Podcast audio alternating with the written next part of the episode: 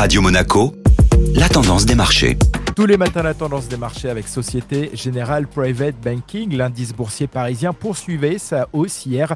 Bien que timide, le CAC 40 a débuté le mois de décembre dans le vert, saluant la perspective d'une baisse du rythme de remontée des taux directeurs aux États-Unis. Malgré une faible variation sur la séance, l'indice poursuivait sa hausse à son plus haut niveau depuis 8 mois. Les résultats définitifs de l'enquête mensuelle de S&P Global auprès des directeurs d'achat étaient attendus hier. Ils ont démontré une baisse de l'activité dans le secteur manufacturier de la zone euro s'est atténué en novembre. L'indice PMI manufacturier est passé de 46,4 en octobre à 47,1 le mois dernier. Pour rappel, le seuil séparant euh, contraction et expansion de l'activité est de 50. Les valeurs de la tech trônaient durant la séance d'Asso System et Capgemini étaient en large progression. C'était sans compter sur le fabricant de semi-conducteurs franco-italien STM Microelectronics qui a annoncé un accord conclu avec euh, le spécialiste SciTech pour l'utilisation prochaine de leur technologie dans les substrats de carbure de silicium.